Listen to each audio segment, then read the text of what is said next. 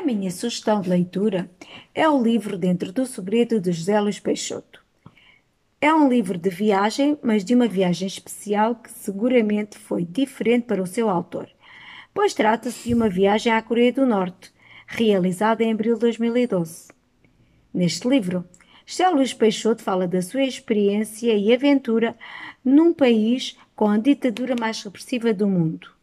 Num país onde o isolamento do mundo se reflete na vida cotidiana das suas gentes e que José Luís Peixoto captou com muita sabedoria e perspicácia. Termina então com a leitura de um parágrafo para vos despertar ainda mais o interesse. O seu olhar punha o meu corpo inteiro em tensão. Eu entendi essa tensão. Ali significava ordem. Esse era também o motivo para o aparente ódio ou desprezo com que me olhava. Afinal, não era ódio, era disciplina.